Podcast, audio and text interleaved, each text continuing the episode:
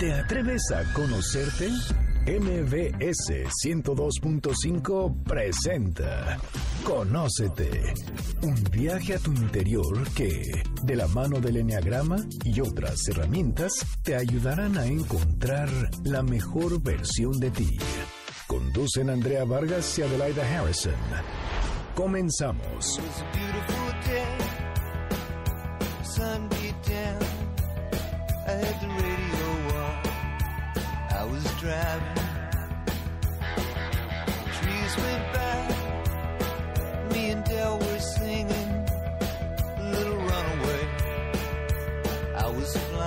Muy buenas tardes, esto es Conócete, nosotros somos Adelaida Harrison y Andrea Vargas y estamos muy contentos porque vamos a hablar de un tema súper diferente. ¿Cómo estás Adelaida? Bien, gracias Andrea y feliz. A lo mejor algún día voy a considerar hacer esto que vamos a hablar el día de hoy. Eh, es muy interesante ver cómo tiene tantas aplicaciones y simbologías alrededor de algo que la verdad para mí ha pasado desapercibido los últimos años de mi vida. Yo no tanto porque tengo un marido que hace eso, todo cada tres meses está inscrito en esto. Bueno, vamos a hablar sobre los maratones, pero vamos a, a ligarlo con los maratones de la vida. Está con nosotros Jorge Cuevas. Así es, Jorge Cuevas es obviamente maratonista, pero es escritor, creativo, psicoterapeuta y como él se presenta, corredor amateur amateur. Y además eres coaching ontológico, qué padre. Sí, pues eh, me, divierto, me gustan muchas cosas muy, muy creativas. Qué gusto, Andrea de estar con ustedes. Fíjate que Conócete y Maratón tienen mucha relación. Porque el maratón también es una oportunidad de conocer tu cuerpo, de conocer tu mente. Es una prueba que, que te lleva al límite. Ahorita si quieren la platicamos, pero creo que embona bien con esta parte de conocerte. Ok. Bueno, y platícanos, ¿qué es un maratón para toda esta gente que no Digamos, oficialmente pensaríamos que el maratón es la prueba del atletismo de 42.195 kilómetros que, que, este, que digamos que hacemos las personas que entrenamos para llevarla. Pero esa sería la parte más superficial de decirla. El maratón, visto desde otra perspectiva, es una prueba de resistencia física y mental que requiere mucho entrenamiento, que requiere un desafío para tu cuerpo y un desafío para tu mente. En ese sentido es una metáfora total de muchos retos en la vida. El, el maratón de tener pareja o el ultramaratón de tenerla, el maratón de formar a tus hijos, el maratón de dejarlos ir. El, el, maratón de emprender en general. Si nos vamos un poco, sí me gustaría un poco a la raíz. O sea, pensemos que el primer maratón, o de donde viene el maratón, fue de 2500 años antes de Cristo, aprox, cuando Filipides corrió 40 kilómetros se dice, porque hay otras versiones, desde Maratón hasta Atenas. ¿Por qué? Porque los griegos o los atenienses peleaban con los persas y si ganaban los persas, las mujeres atenienses habían acordado suicidarse para no ser deshonradas, violadas, etcétera, por los persas. Entonces, entonces Filipides sale, claro, esta versión, vamos a ver qué nos diría Herodoto, pero más o menos va por ahí. Este sale Filipides corriendo corre 40 kilómetros, no 42. Los dos kilómetros son otra historia. Este, y cuando llega, dice, ganamos. Y entonces las mujeres ya no se suicidan y en ese momento él muere debido a las heridas de la guerra y al esfuerzo hecho. Yo le diría a la Real Academia de la Lengua que le cambiara la definición a maratón. Desde esa perspectiva, maratón es una hazaña física y mental hecha por una causa. De hecho, por eso es tan diferente correr un maratón, por correrlo, y entonces se vuelve uno un idiota que se levanta a las 5 de la mañana y corre, a que uno se cuenta esa historia de su propia historia de Filipides, ¿no? Corro porque se lo quiero dedicar a una persona o corro porque, porque tiene que ver con recuperarme a mí mismo. Entonces un maratón con causa como el original es mucho mejor. Ya luego cuando empezaron los Juegos Olímpicos pues ya se reglamentó, etcétera, y digamos oficialmente es esa carrera de 42.195 kilómetros, la prueba más importante de las Olimpiadas durante mucho tiempo y una prueba pues que hoy se hace alrededor del mundo. Pero además dime una cosa, yo creo que si no tienes un propósito muy claro y un sentido y además una motivación muy grande, abandonas y no corres el maratón. O sea, efectivamente tiene que tener un propósito. Claro, si, si no tiene una causa, hay un punto tipo en el kilómetro 30 que literalmente se te acaba el glucógeno. O sea, por mucho que comas, esto va a pasar. Y es un punto en el que tu, tu mente entra en ese desafío de, decir, me quiero parar. Y ese es el momento en donde dicen, a partir del kilómetro 30 ya no corres con el cuerpo, aunque te hayas preparado. Es a lo que le llaman el muro. ¿no? Es el muro. ¿El, qué? El muro. El muro. Es el muro. Eh, eh, sí te podría yo compartir en 10 maratones que no en todos los maratones vives el, el muro. Pero, pero curiosamente, y eso también se parece a la vida, entre más aprendes, entre más lo vives, entre más te entregas y más te preparas, el muro cada vez se va eh, diluyendo. A ver, cuéntame, ¿qué es eso del muro? Porque todo el mundo lo conoce, los que corren saben, pero yo nunca he corrido. El, el muro es eh, aprox entre el 28 y el 32 kilómetros, o sea, digamos a la última parte de la carrera, es el momento en el que, debido también a un tema biológico de que las reservas de glucógeno se te acaban, tienes una sensación, déjate la explico así, como si te estuvieran poniendo astillas en todo el cuerpo, así yo lo vivo, sea, duele. estalactitas en las piernas, nada se quiere mover, eh, te duele todo, llegas a la parte más oscura de tu cabeza, te salen todos los demonios a hablarte, todos los demonios que están en ti, por supuesto. Y justo yo hice mi libro por eso, porque tenía, ese momento es donde el enemigo más grande no es los 42 kilómetros. Es, Es tú es, mismo. es tú mismo y cómo te con- cómo conversas contigo mismo en ese momento. ¿Y qué son? ¿Son te saboteas? O sea, son pensamientos que te están saboteando todo el tiempo. Son pensamientos del tipo, ¿qué haces aquí? La gente se quedó allá dormida, ya no puedes, etcétera. Y entonces es, es un esfuerzo y curiosamente dura un momento.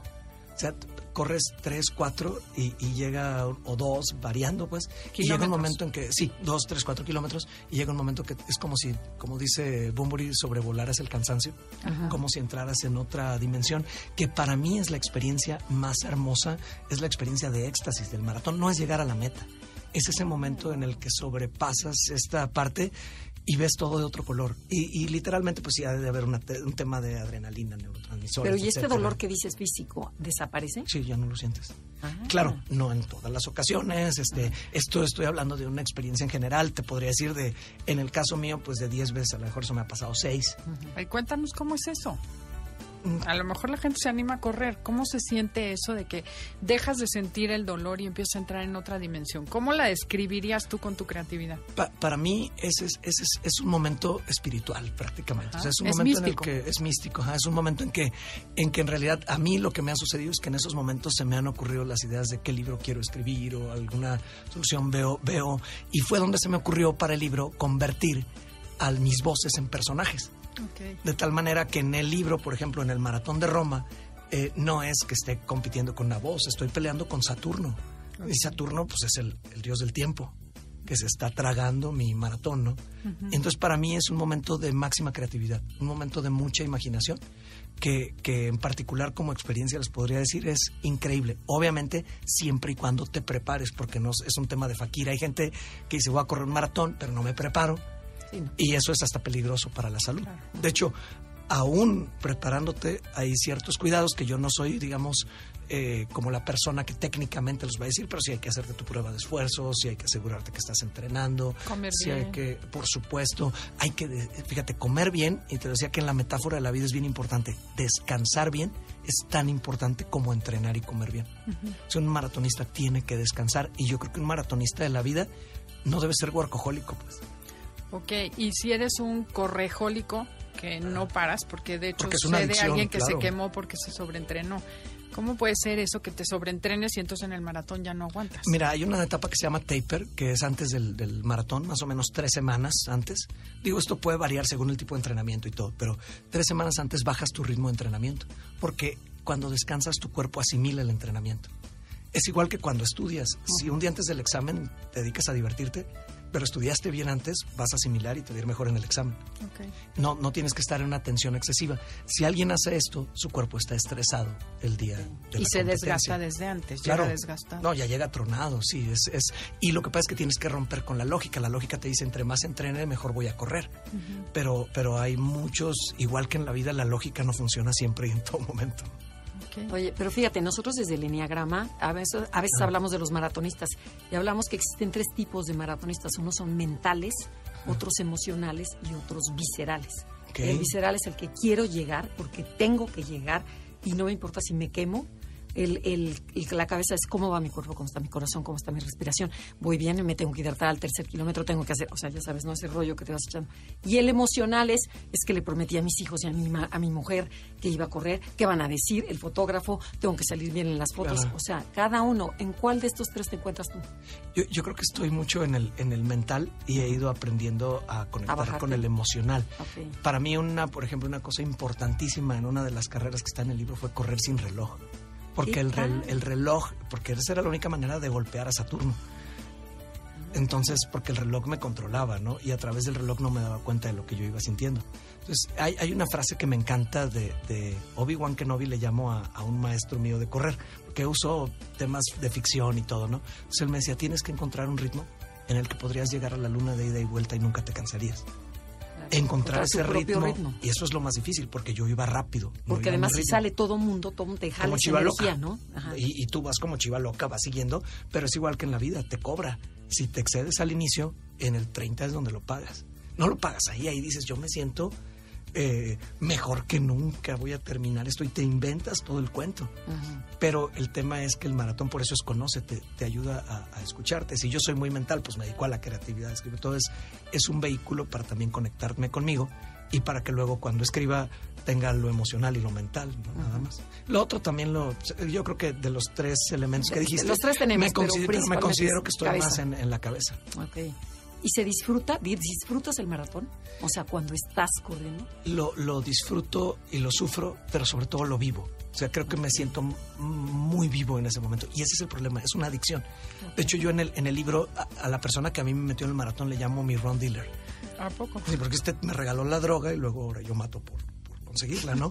Entonces, eh, es, es en, la, en, la, ficción que manejo ahí es, es, es, lo que les digo. O sea, tú realmente al inicio, a mí eso me pasaba, decía, bola de tontos corriendo solos. ¿Qué les pasa? Uh -huh. Pero cuando lo viví dije, esto es una droga. Y luego entonces entiendo que lo más difícil es entender que tienes que parar por tu bien. Okay. Es, ese es o sea, el, saber el controlar también esa necesidad de correr y de hacer ejercicio. Por supuesto. Tenemos que ir a un corte, estamos en Conócete y el día de hoy estamos hablando del maratón de la vida. Estás escuchando el podcast de Conócete con el Enneagrama MBS 102.5.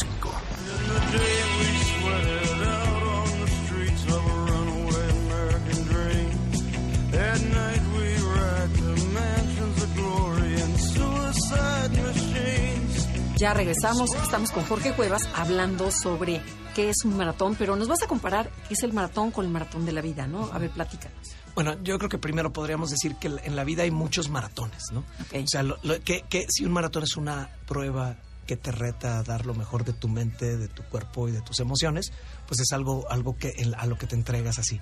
Pero hay muchas metáforas con la vida y, por ejemplo, voy a ir diciendo algunas. Una primera muy importante, la historia que te cuentas es clave. Claro. O sea, ¿cómo te explicas esto que estás haciendo a ti mismo? Siempre les digo a los emprendedores, no el storytelling que le das al cliente, compadre, el storytelling que te cuentas a ti. Claro. ¿Tú crees que tu producto le está ayudando a alguien? Trabaja en eso. ¿Tú crees que te estás fregando gente? Pues es qué historia te cuentas. ¿Tú crees que corriendo el maratón eso tiene sentido? Como dice Campbell, nada tiene sentido hasta que uno se lo da. Entonces, uh -huh. en, en el maratón es clave eso y yo creo que en la vida también. Cómo nos explicamos las cosas es muy importante.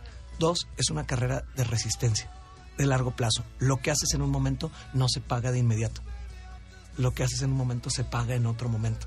Uh -huh. Y la experiencia te va enseñando poco a poco qué cosas se pagan y qué cosas no se pagan de acuerdo a tu cuerpo, porque todos somos diferentes. Eh, otra característica muy importante es que nos vamos con la finta de que lo más importante es la medalla. Uh -huh. Pero al final terminas viendo que hubo muchos momentos en la historia del mar, de tu maratón mucho más importantes que cuando cruzaste la meta.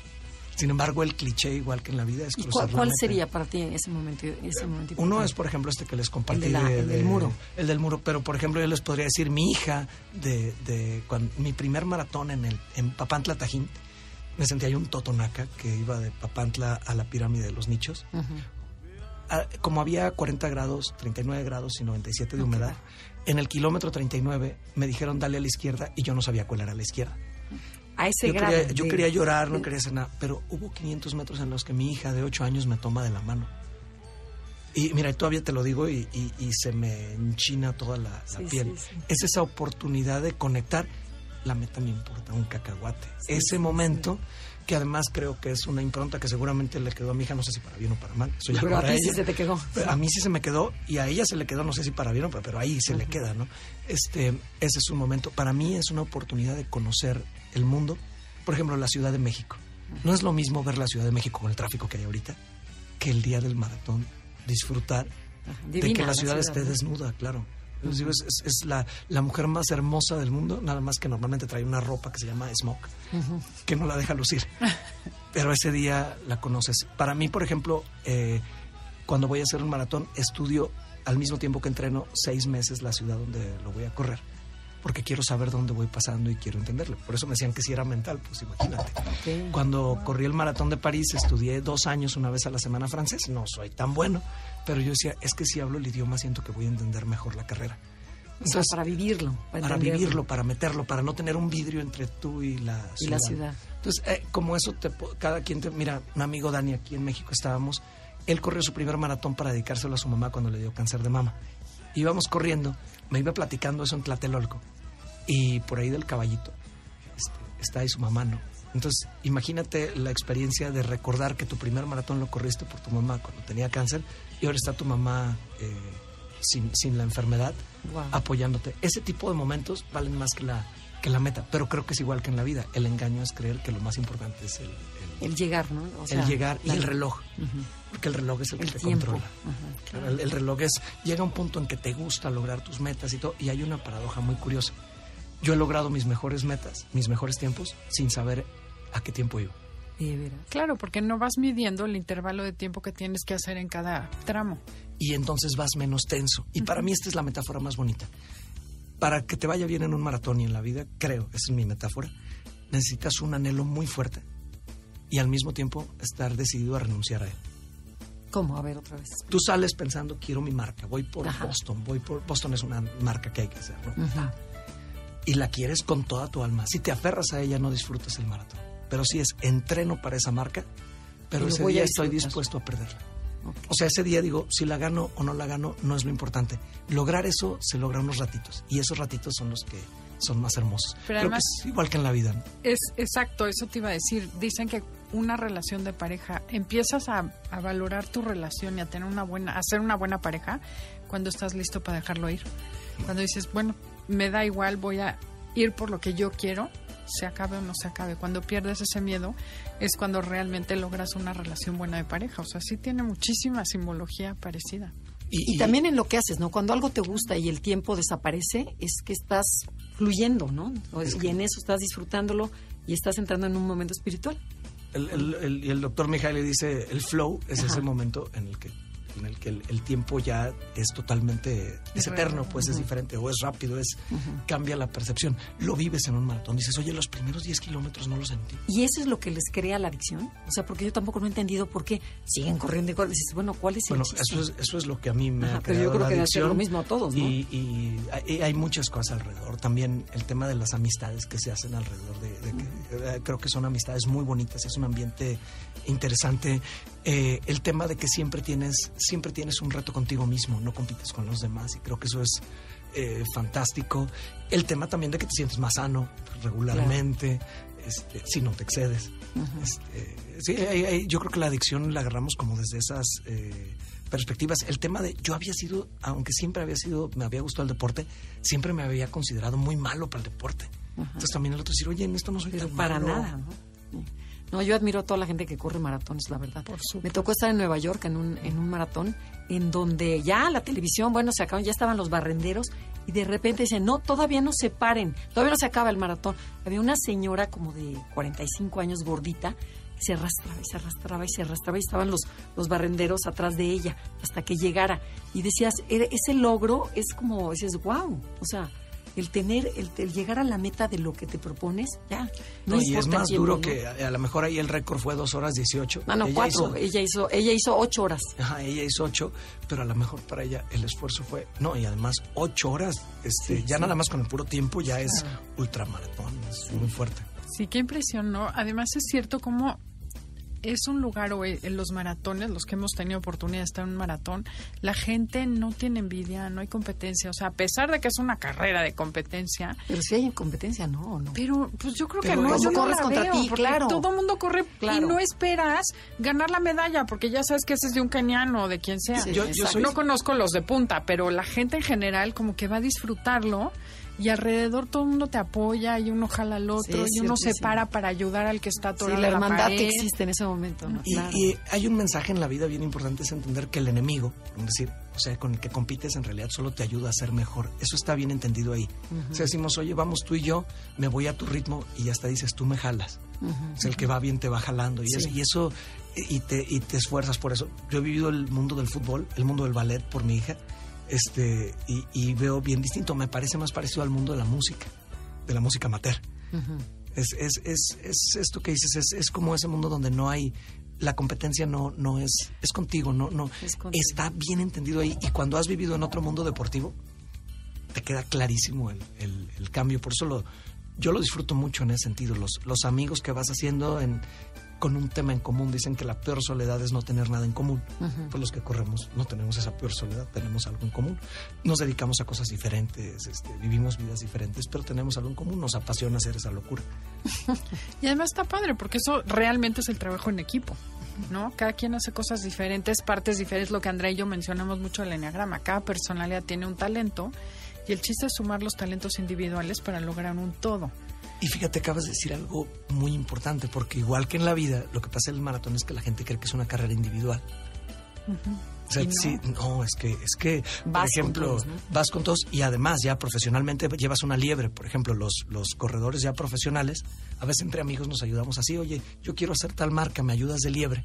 Entonces, ¿qué es me ayuda de liebre? Por un decir, al kilómetro 20 o del 1 al 20 me voy con él y yo le marco el ritmo para que él no se preocupe por el reloj Ah, y este y además lo pueda yo ir apoyando y además le rompes poquito el viento te pones en una posición para romper un poco como los ciclistas ahí es todavía más fuerte el tema de romper Claro. el viento entonces eh, eh, igual que en la vida pareciera individual y, y- y no es individual es más cómo hace uno para tener el apoyo de su pareja de, de la gente del trabajo porque los que ya nos gusta mucho pues entrenamos un par de horas diarias y, y, este y sin equipo no se puede Claro. Claro. Qué interesante aprender a hacerlo. Al final nos va a hacer un bloque de cómo ligarlo a tu vida diaria, ¿no? Porque qué interesante cómo puedes hacer y aplicar cosas del deporte que para mí hasta hoy era un loquito corriendo en el bosque y, y trae cosas muy buenas. Estábamos Me igual. está sorprendiendo enormemente. sí, sí, ya hasta nos dan ganas de correr. Así, otra cosa que te quería decir, tú dices que eres mental. De los tres corredores que Andrea describió, dijiste que eras mental. Y para mí, eres muy emocional. Y podría aventarme el tiro de decir que eres un 4. El 4 te voy a contar tantito para pero ver no qué me tipo de pongas un corredor. 4 sí sí No, exacto. no. ya eres. El 4 es el creativo o el romántico. Son personas que buscan y necesitan la pasión por lo que están haciendo, que siempre sienten que les falta algo para ser felices. Ese es su tema mental y es lo que tienen que cambiar. Ven sus carencias, no sus oportunidades, no sus posibilidades. Entonces, bueno, todo lo que has contado para mí, no sé si te identifiques, pero puede en ser que un seas un cuatro emocional. 60 por ahí ¿Sí? Ok. Eh, Tampoco les gusta que los encasillen. Ah, entonces, en un 120. Eso pasa, el 4 normalmente no le gusta ser un 4. Fíjate que siempre he tenido yo el tema, por ejemplo, me dicen, oye, eres escritor, eres creativo, y siempre les digo, soy alguien que está aprendiendo. No me gusta ni siquiera quedarme en, en un En una casilla. De hecho, cuando me dicen lo de la presentación, digo, no, pues es que apenas me estoy conociendo. Y tengo 42 años, pero estoy, es, eso creo que nunca se acaba.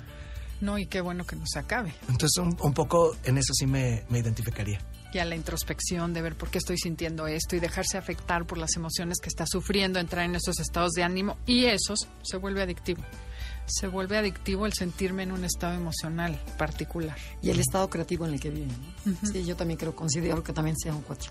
Así es. Bueno, tenemos que ir a un corte comercial. No se vayan, estamos hablando sobre lo que es el maratón en la vida en general. Estás escuchando el podcast de Conócete con el Enneagrama. MBS 102.5.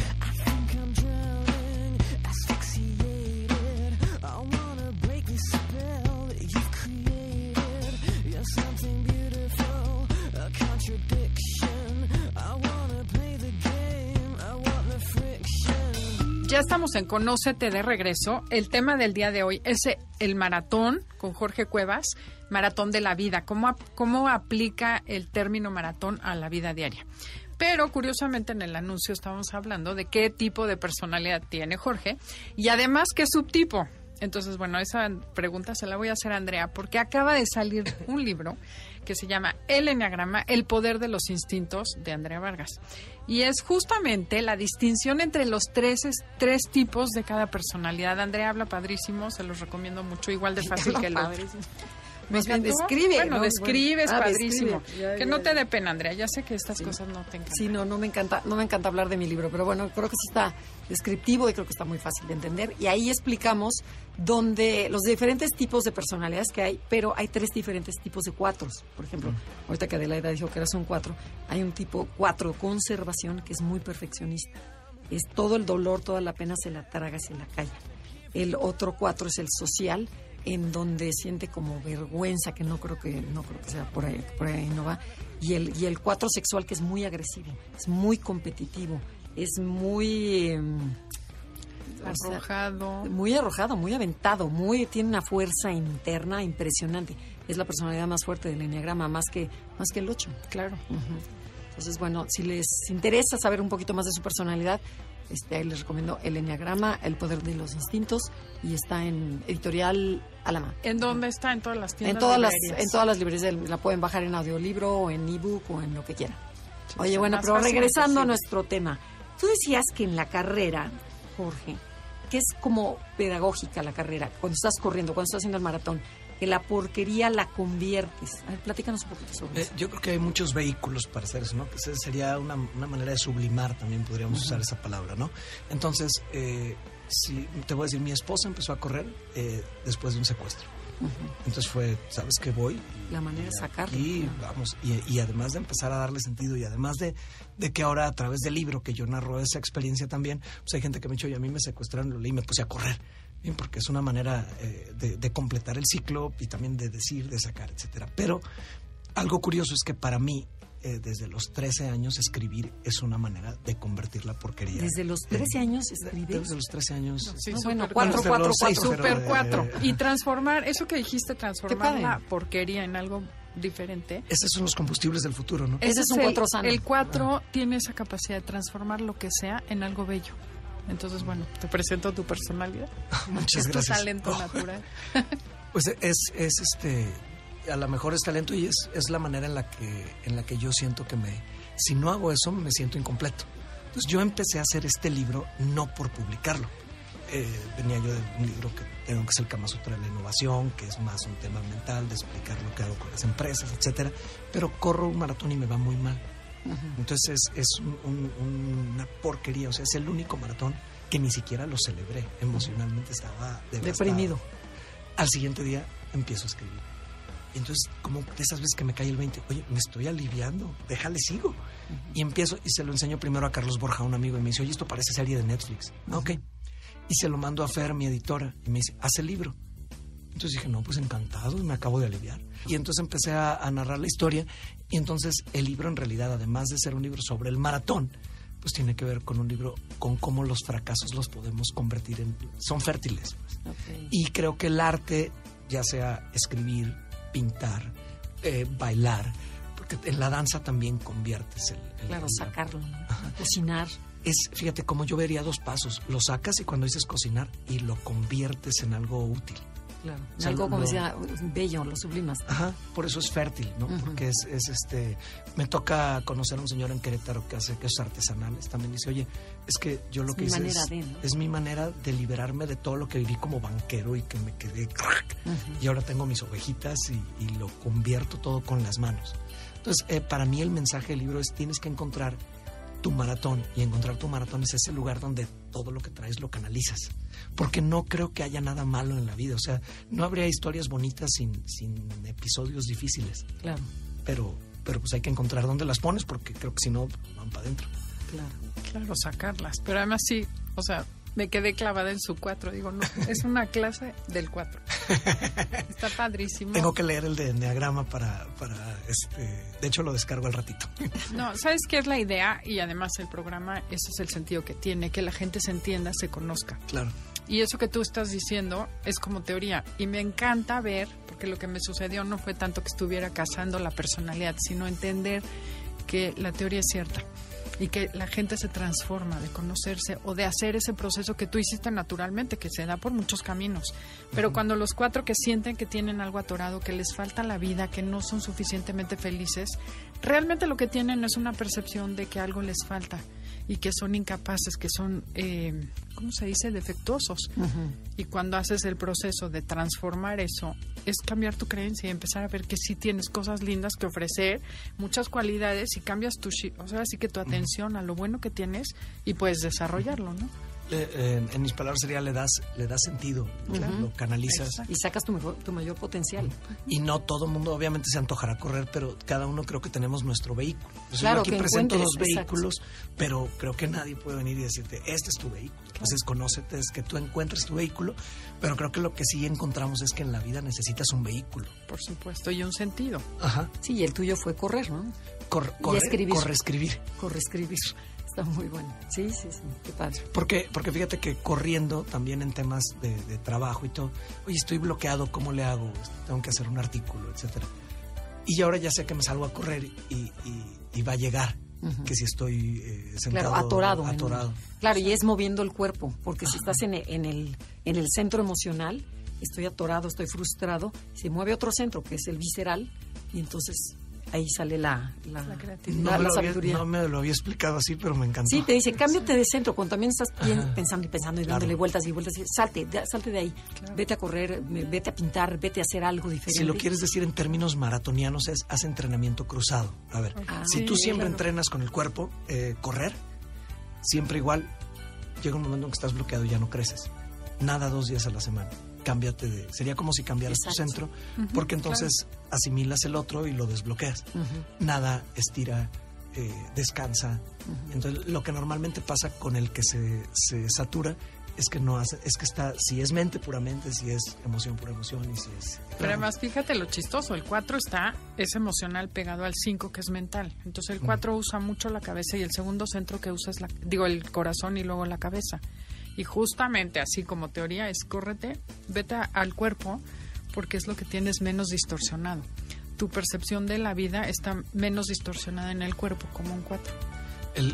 a mí me parece que el cuerpo me miente menos.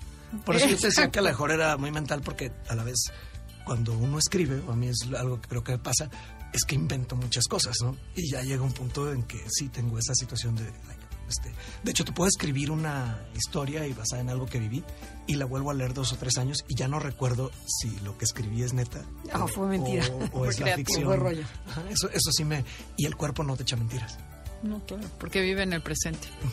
No, y me imagino que al correr la libertad que sientes en el cuerpo, ¿no? Es lo máximo, ¿no? Mira, te la digo y a lo mejor quien nos escucha no la ve, pero para mí, o sea, realmente correr, pero lograr correr, porque antes corría como tullido, ¿no? O sea, eh, no entendía hasta que tuve un maestro, que esa es otra metáfora importantísima. No puedes desarrollarte sin un maestro.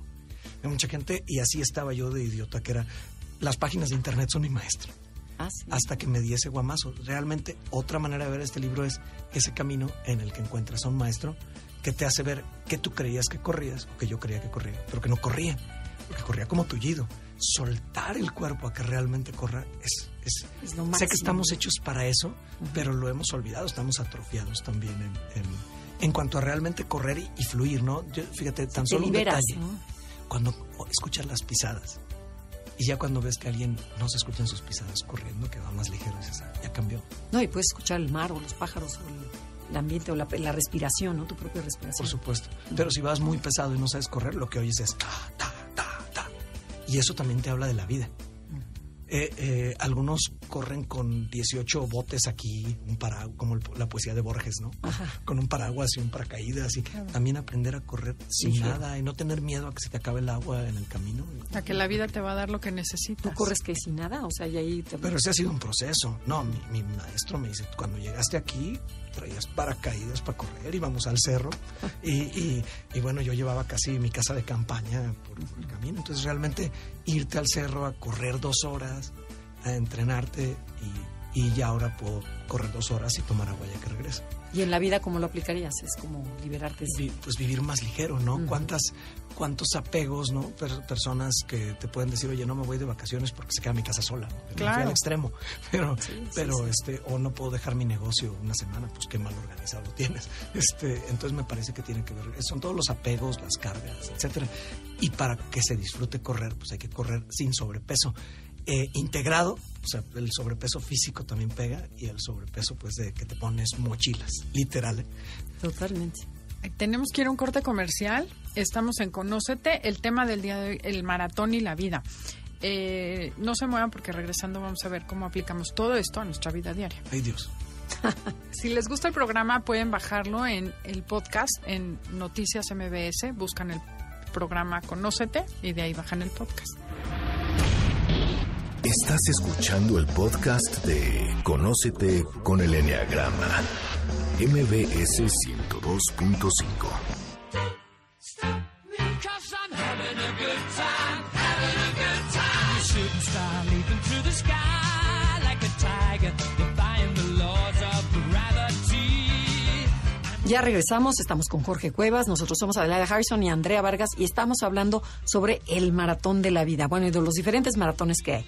A ver, Jorge, en tu libro mencionas una, dice Learn List, una, una lista de aprendizaje y hablas de varios conceptos. El primero es el concepto del héroe. A ver, platícanos un poquito. Bueno, a, a fin de cuentas, no desde la perspectiva de superhéroe, sino desde la perspectiva de viaje del héroe, el, el maratón es una analogía del viaje del héroe, ¿no? De esa persona que está en su mundo conocido ¿Y qué vas a y que va a salir a- a- al mundo de la aventura y que si no sale lo avientan.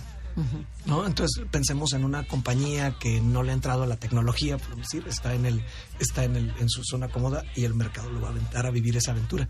Si yo me cuento la historia así, está entretenido. Si no es pobre de mí, tan a gusto que estaba. O sea, víctima o héroe. O héroe. No, oye, estoy en el maratón del sobrepeso. Ah, pues es que, ¿sabes qué? Me lo, a mí me lo dijo el otro de una persona. Leí tu libro y dije, es cierto, mi llamado a la aventura es ahora que ya no me alcanzo las cintas de los zapatos. Es una aventura, claro, pero si te la explicas así, entonces incluso el, el héroe empieza siendo el héroe, pero luego termina enseñando a los demás. Si esa persona supera el sobrepeso, será inspiración para, otras personas. Y ese es como el círculo completo que hace. Y bueno, y verlo desde una aventura, ¿no? Y no Ajá. desde una víctima. El viaje del héroe es una aventura que no es un superhéroe, que es lo que tenemos que entender, que superhéroes no somos. No Exacto. andamos en la vida de Batman. O sea, el héroe es una persona normal que logra cosas anormales, Ah. como lo que nos contabas del personaje que inventó el maratón. Como Filipides. ajá, Así Filipides. es. Ok. Oye, y por ejemplo el llamado, porque ahorita decías, la vida te lanza a esas empresas que no entran a la tecnología o esas mujeres, señoras que conocemos. No, a mí no me mandes WhatsApp, yo no uso Yo no WhatsApp. tengo nada de eso. Cosas que ya hoy en día es- eres un analfabeta tecnológico, ¿no? Pero te va dando llamaditos. O sea, Ok, primero ¿cómo llamaditos, oye, está el? WhatsApp. Pero luego es, oye, si no tienes un- una aplicación no puedes atender a tus clientes. O sea, el llamado va creciendo. en, en- es, eh, por ejemplo, eh, Christopher Vogler usa este esquema lo usan en Pixar, en todos los guiones, y puedes verlo en cualquier película. O sea, Ratatouille decía, no, yo no, hasta que de plano eh, la señora lo cacha viendo a gusto en la tele y le tira los balazos y se tiene que ir a la aventura. O Spider-Man no quería tomar la responsabilidad hasta que le matan al tío. O sea, sí, es obviamente simbólico, pero simbólicamente lo que estamos diciendo es, La vida hay un llamado para ti, tómalo conscientemente o espérate a que la vida te aviente. De hecho, la enfermedad es un grito del llamado. Claro, eso es importante. Aprendes por la buena o aprendes por la mala. ¿Quieres evitarte enfermedades para los que quieren paraguas? Correr o hacer algo por tu vida ahorita es un paraguas para no tener problemas mayores después. Claro. Oye, y luego el tercer concepto, el enemigo. Ah, es mi favorito. Sí, a ver, cuéntanos. Porque eso. siempre escuchas, no, yo no tengo enemigos porque creo que las cosas negativas las manifestamos como negativas. Pero me parece que todo es parte de la vida. El enemigo, eh, Messi no sería Messi sin Cristiano. Claro. Y Cristiano sin Messi. Es desde esa perspectiva, ¿no? El, el Batman no, Batman no tendría, tendría razón de ser sin el Guasón. Y el Guasón se lo dice en la de Christopher Nolan. Si me matas, no tiene sentido tu vida. Claro. Entonces, los problemas La competencia. la- hacen que salga lo nuestro. Si ahorita decías, si el cuadro es competitivo, pues sí, yo así lo veo, pero a mí me gustan Nadal y Federer, que terminan una batalla y se dan la mano y se abrazan. Entonces, para mí es agradece a tus enemigos. Fíjate, te comparto algún producto que hice una vez, me lo piratearon, ¿no? Y este, primero estaba muy enojado y me obligó a sacar otra gama de productos. Dije, bueno, claro que me enojé, claro que dije de todo, pero al final, pues me, al final voy Claro, a dar gracias. No significa que no me enoje y que me engañe a mí mismo y diga, ay, sí, qué lindos. No, no, no, pero te hace que seas mucho más creativo, ¿no? Ajá, el- Además el tienes algo valioso. Agradece que tienes algo que, que la gente quiere copiar. Fíjate, hay una frase que dice, tu peor enemigo es tu mejor maestro para crecer. tal y cual. definitivamente, ¿no? Ese es, ese es el rol del enemigo. Y además, a nivel colectivo, el enemigo en común nos une. O sea, Trump ganó porque encontró un enemigo en común. y, y ahí somos importantes, tristemente. Pero entonces, cuando tú, el enemigo es en un sentido positivo, oye, nuestro enemigo es la obesidad como compañía. en, en una determinada empresa que me toca trabajar. Cuando ellos se alinearon y nuestro enemigo es la obesidad, pues todos tenemos un enemigo en común y nuestras diferencias parecen menores porque tenemos al enemigo del sedentarismo y la obesidad enfrente. Es- ese es el rol. Entonces, tú como maratonista, ¿cuál es tu enemigo? Yo creía que mi enemigo era el calambre, yo, pero en realidad el enemigo era mi ansiedad. O sea, el hay como muchas cortinas de humo hasta que dices, ah, ahí está el enemigo. Ok. ¿Y este enemigo cómo lo combates? O sea, por ejemplo, aquí en, en- en cuestión de ansiedad, ¿qué hiciste? Hablar con él, Ok, y luego. integrarlo. O sea, te haces amiga de, amigo de la ansiedad. Al final, claro, pero es en un poco y, y aceptar que ahí está. Y aceptar que no se va a morir, que no lo va a matar. Sino que va a estar siempre. Claro, y va a regresar y es una... Y, y en- en- espero no spoiler nada el libro, pero cuando te dice, esta será una batalla infinita. Ok. Aceptar que estás en la batalla y que, y que volverá a tener episodios, porque ese de nunca más me parece un poco irreal porque la vida es cíclica. ¿no? Vuelve otra vez. ¿no? Vuelve diferente y si creciste vuelve más rudo. O di- sí, o te pones O si, no o si no entendiste, ¿no?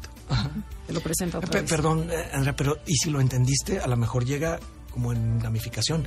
Nivel 1 de Mario Bros, nivel 2 de Mario Bros, nivel 3, o sea, cada vez viene. Claro, para que te des cuenta que pudiste, hasta Ajá. que superas y cambias. Ahora, ¿qué te parece que nos cuentes tantito del cuarto concepto, que es tu fuerza? Bueno, la, la fuerza manejada en el libro, pues la fuerza es también en- entender cuáles son las cualidades que sí tienes, pero también sobre todo en la historia del maratón era que a veces tú no es que vas a lograr tu meta o tu récord en esa carrera, sino vas a lograr confianza. Pequeños éxitos te van dando confianza. A veces los 10 kilos no son los más importantes, el primer kilo es tu fuerza, es el sable de la confianza que te permite Te a avanzar al otro lado. Así vas en el maratón, tú vas diciéndote, en el kilómetro 5, si llegué y no estoy cansado y voy así, es que voy bien. Y todo eso te lo vas contando porque estás dos, tres o cuatro horas contigo mismo, que es la mejor y la peor compañía. Claro. Oye, ¿y qué aprendiste? O sea, ¿qué, te da la fuerza, el recurso? O sea, ¿qué aprendes con ese talento? Creo que cuando haces consciente la fuerza la activas. Ok. Ok, y luego viene el quinto concepto, el maestro. Ese es, eh, si alguien está, en- esa es mi perspectiva y lo digo por experiencia. Si una persona o si alguien estamos pensando que no necesitamos maestro porque somos muy fregones, más bien estamos en la soberbia. Eh, creo que las grandes hazañas requieren de alguien que te ayude a ver desde fuera. Y eso en el maratón es muy claro. Tú no te puedes ver correr. Ok, siempre necesitamos él, totalmente de acuerdo. Y el La sexto, estrategia. Bueno, si el maratón es una carrera de larga distancia y de resistencia, aunque uno sea muy emocional y se entusiasme, no puede salir como chiva loca. claro, ¿qué vas a Tienes que hacer? administrar tus recursos. Y mientras mejor estrategia tengas, mejor llegas, supongo. Ajá. Y tienes que creer en ella y confiar en ella, porque como en muchos temas de emprendimiento, ¿no? No, no están dándose las cosas al principio y sueltas la estrategia. Ok. Y es llevarla. eh, O sea, pensarla, planearla bien y después sostenerla hasta que llegas. Sin y una ser vez que estás en la batalla, o sea, Bueno, pues es que hay la, la batalla, en el caso del viaje del héroe, en el caso del maratón, pues entender que es una batalla, que es una lucha. O sea, no ver. El momento fue cuando fue cuando sufrí, ¿no? Pues la, no hay escena. y no están en bonita. contra de mí, sino no es nada personal, es No, parte, es por parte de la batalla. Es parte de la... Mira, cuando, cuando Sidney Sheldon, el- ese, ese escritor de entre- entretenimiento, estaba a punto de morir, de suicidarse, llegó su papá y le dijo, oye, ¿cómo pretendes ser escritor si no tienes momentos difíciles? Tienes un capítulo de un libro. Y dice que eso evitó que se tomara las pastillas. Entonces, a mí, a mí me marcó mucho esa, ese libro en el que escribe la novela de su vida. Porque lo que dije es, es cierto, o sea, cualquier momento difícil, entrégate. Entrégate a la batalla, pues. Porque además me parece que entre más le tengas miedo, pues, te va a ladrar más feo. Claro, y además No, es que una cierto es batalla, no la guerra. Claro. O sea, perder una batalla no te hace perder la guerra. Y, y- y siempre habrá otro maratón. Ok. ¿Y la recompensa? Bueno, pues eh, justamente es la, hay dos motivaciones, ¿no? La intrínseca y la extrínseca. Entonces la recompensa es la motivación extrínseca. Es decir, corro por bajar de peso eh, o corro por mejorar mi salud. Nada más yo como lo manejo en el libro es que tiene que ser un 20% la motivación extrínseca, el 80% tiene que ser la intrínseca. Por eso las personas dejan de hacer ejercicio. Porque su motivación es básicamente, oye, hago ejercicio para combatir la diabetes. No, encuéntrate una historia para hacer ejercicio por motivación intrínseca y evidentemente no tendrás broncas con la diabetes. No, y lo mismo con la alimentación, lo mismo con Y todo, el- ¿no? Con el el- trabajo, con todo. que quieras, sí. Ok, y luego regreso a casa, que es lo más bonito ver que cuando Pues el regreso a casa es que siempre esto es un ciclo, se acaba el maratón y pues el regreso a casa es pues un mes de vacaciones, digo, sí troto, sí hago ejercicio, pero, Pero con una satisfacción entendí, interna. claro, y, y vas a compartir. Porque siempre que se acaba el viaje del héroe, lo que haces es ir a compartir. Justamente eh, a mí me gusta mucho trabajar en las empresas un tema. Les digo, es que el viaje del héroe que hiciste este año, ahora dediquémosle unos días a ponerlo en las mesas, a compartirlos, porque lo que da pertenencia en una empresa, en una familia, es compartir las historias de héroes, la del abuelito, la de la gente que ya no vivió, y eso nos va, nos va uniendo. El héroe siempre termina para llevar no el trofeo, no la medalla, la historia. Mm. La- y, y esa historia cohesiona. A mí las historias de mi abuela, de, mi bisabuelo y las trágicas también, a fin de cuentas, después de 100 años, hoy en día nos unen a, a- a muchas personas, ¿no? Igual que las historias de este país, las trágicas y no, nos unen. Oye, y pues se nos acabó el tiempo. Así como acabamos Igual la- que el maratón. El maratón, Exacto. se acaba el tiempo. Y yo te pregunto, ¿cuáles son los tesoros escondidos que encontraste con todo este proceso? Que quieras compartir, ¿con qué quieres que la gente se quede? Bueno, yo, yo les quisiera compartir que el tema de, de materializar las cosas, y me refiero de sublimar, al final es, es un tesoro. Fíjate, les voy a compartir, creo que puede ser una anécdota final interesante. Yo terminé de escribir este libro en mayo y lo entregué a mi editora. Y no lo volví a leer hasta el 23 de noviembre. Casi nunca leo mis libros, que luego me arrepiento. Este, y lo empecé a leer y me emocioné mucho. Y yo creo que este libro en particular tiene que ver mucho con esa parte emocional. Entonces dije, ya no lo voy a volver a leer hasta cuando ya sepa que ya me voy a morir, si es que no me agarra antes la, la, la canchanchona. Entonces, en realidad, para mí un tesoro es que tú haces algo y haces algo que, que a lo mejor te pueda sobrevivir. Y me imaginé y le dije a mi hija, que tiene 12 años, le dije, cuando yo me muera, que espero que falte mucho, lo vuelves a leer. y estoy seguro que, que le va a recordar todo ese momento y la intensidad con la que vivía su papá cuando intentaba educarla. Eso me hizo padre. Eso, eso les Muy podría bien. compartir. Oye, Y ¿dónde, ¿dónde lo pueden conseguir? A ver, cuéntanos, Jorge. ¿Y dónde Vamos se puede igual, conseguir es? Grijalvo, Maratón, lo pueden encontrar en, en librerías, también en formatos este, digitales. O Audiolibro también. Audiolibro todavía no, en, au- en audiolibro nada más no. Y a mí me encuentran pues en mis redes como el Jorge Cuevas en Insta y... El Jorge El Cuevas. Jorge Cuevas en Insta, porque ya no había Jorge Cuevas. Ajá. Y este y como Jorge Cuevas, eh, escritor y conferencista en Facebook. Ay, pues qué padre, qué interesante se ve. Además está ligerito el libro, o sea, está, está delgado con letra grande, que a mí, me- a mí me gusta mucho que el formato sea limpio, claro, o sea, se ve muy padre, muy, muy amigable eh, de tu libro. Yo creo que ya me lo voy a echar ahorita en la noche. Se lo voy a dar a mi marido que corre maratones. Y muchísimas gracias. Estuvimos muy felices de, de estar aquí contigo. Te agradecemos muchísimo que hayas venido con nosotros a compartirnos un tema que de verdad para mí era totalmente ajeno. Yo era de las que pensaba a esos loquitos que andan corriendo. Sí se suponía que algo tenía, porque lo hacen, ¿no? Si no, no lo harían. Pero me voy a dar la oportunidad en algún momento de correr, aunque sea un cachito, no sé si maratón completo, pero probar esta experiencia. Muchísimas gracias. Los dejamos con Concha León Portilla. Gracias, Janine. Gracias, Felipe. Hasta la próxima. Gracias, Jorge. Hasta la próxima. un placer. MVS 102.5 presentó Conócete. Te esperamos en la siguiente emisión para seguir en el camino del autoconocimiento. Conócete.